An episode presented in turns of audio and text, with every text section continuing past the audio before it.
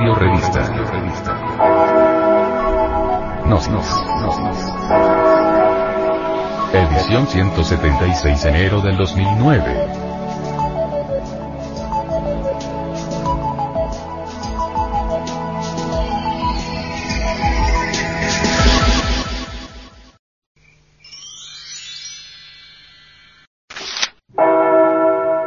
Psicología.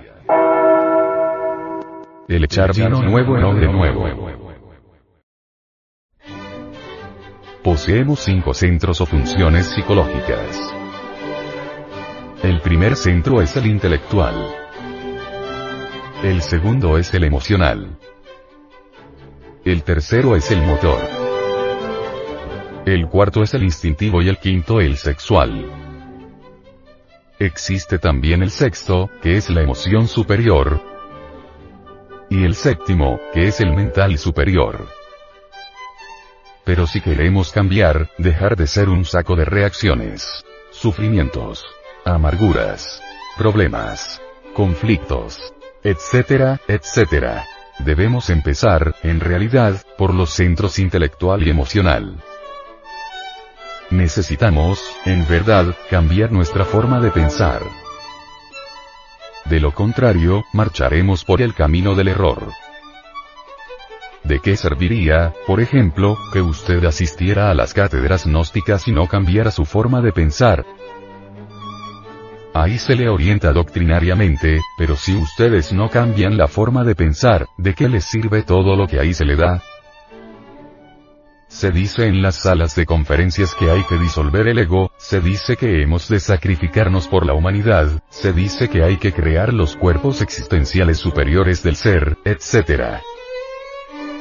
Pero si se continúa pensando como antes, con los mismos hábitos mentales de otros tiempos, ¿de qué sirve todo lo que está escuchando en esa sala cultural? Se le dice que hay que desintegrar el ego, pero usted continúa con sus mismos hábitos mentales, con sus formas y sistemas caducos de pensar, entonces, ¿de qué le sirve la información que está recibiendo? En las Sagradas Escrituras se habla muy claramente, y precisamente, muy cerca de Juan el Bautista, sobre aquello del vino viejo y el vino nuevo. Que nadie echaría, por ejemplo, dice el Cristo, vino nuevo en odre viejo, porque los odres viejos se romperían. Así pues que, para el vino nuevo, se necesitan odres nuevos. También dice, el gran Kabir Jesús, que a nadie se le ocurriría remendar, o poner remiendos a ropa vieja, con pedazos de ropa nueva. Verdigracia. Romper un traje nuevo, para remendar un traje viejo. Eso sería absurdo, ¿verdad? Así también, esta nueva enseñanza gnóstica es como el vino nuevo. Necesita odre nuevo. ¿Cuál es ese odre? Pues la mente. Si no abandonamos las formas caducas de pensar, si seguimos pensando con los hábitos que antes teníamos, sencillamente estamos perdiendo el tiempo. Hay necesidad de cambiar la forma de pensar.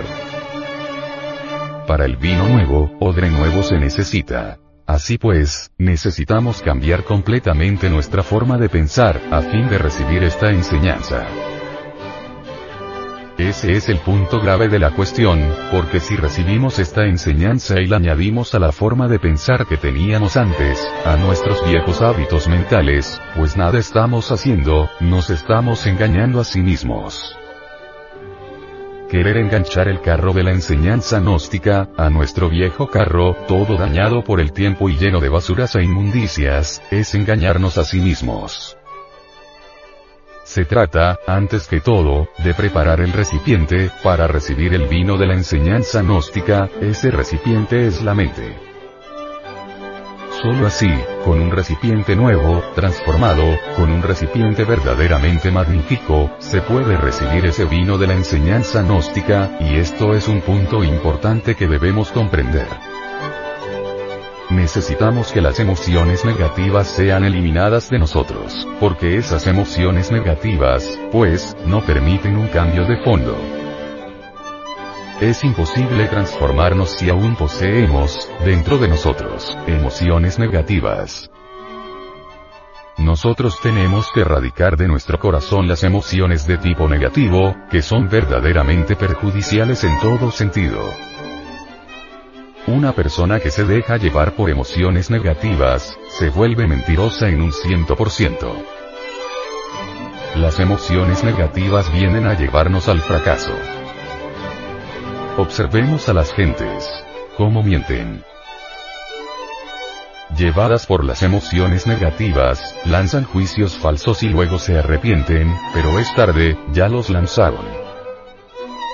Así pues, debemos eliminar de nuestra naturaleza las emociones negativas. La mentira, ciertamente, es una conexión falsa. Lo normal es que la energía del Padre, la energía del anciano de los días, es decir, de nuestro ser interior profundo, fluya a través de la organización cósmica interior, hasta llegar a la mente. Pero si nosotros hacemos una conexión falsa, ya no puede fluir esa energía. Es como si se cortara el alambre eléctrico. La energía eléctrica, entonces, no llegaría al foco, o a los focos que nos iluminan. Así pues, la mentira es una conexión falsa. Por lo común, cuando uno se llena de emociones negativas, se torna mentiroso. Esa es la realidad de los hechos. Si nosotros verdaderamente comprendemos todo esto, y empezamos por cambiar nuestra forma de pensar y de sentir, bien pronto esto se reflejará en nuestras acciones.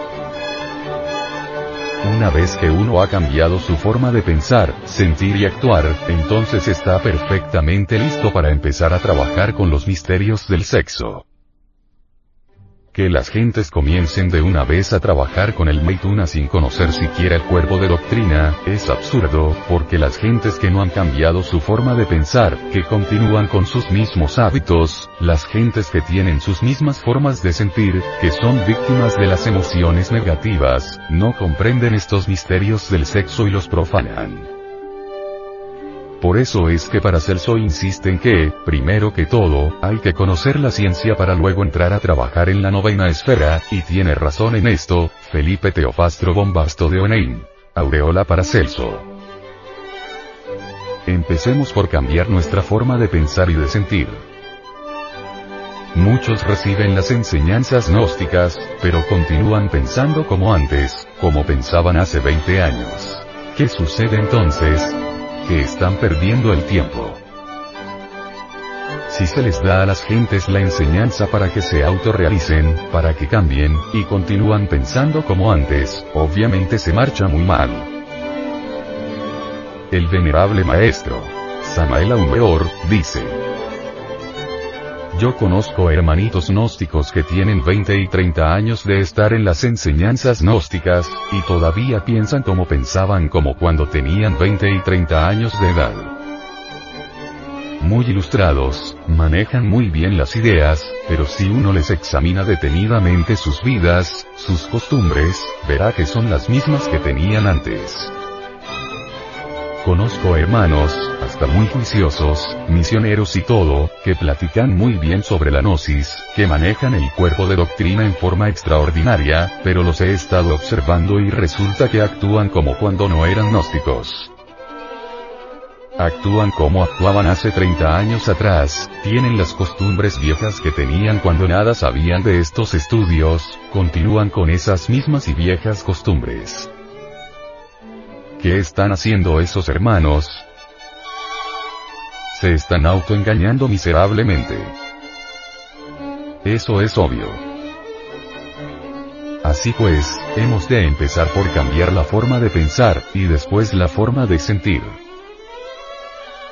Poner el vino nuevo, el vino gnóstico, en odres nuevos, no en odres viejos. Una mente decrépita, llena de hábitos viejos, de hábitos de hace 20 o 30 años atrás, no está preparada para recibir el vino de la gnosis. Una mente así, necesita, forzosamente, pasar por un cambio radical. De lo contrario, se está perdiendo el tiempo miserablemente. Con todo esto, ¿qué es lo que queremos? Despertar conciencia. La verdad, eso es lo que queremos. Despertar.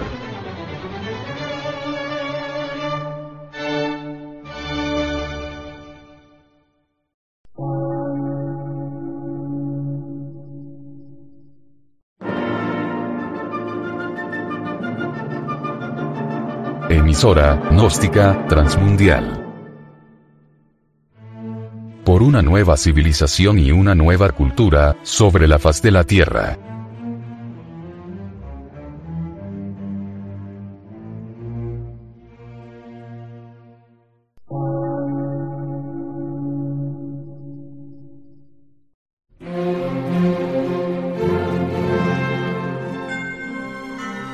Medio de radiodifusión.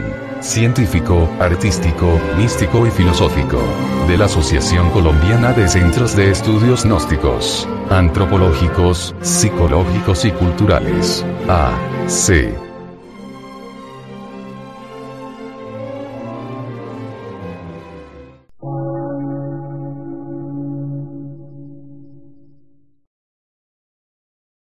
Lectura en movimiento. Difusión sin fronteras.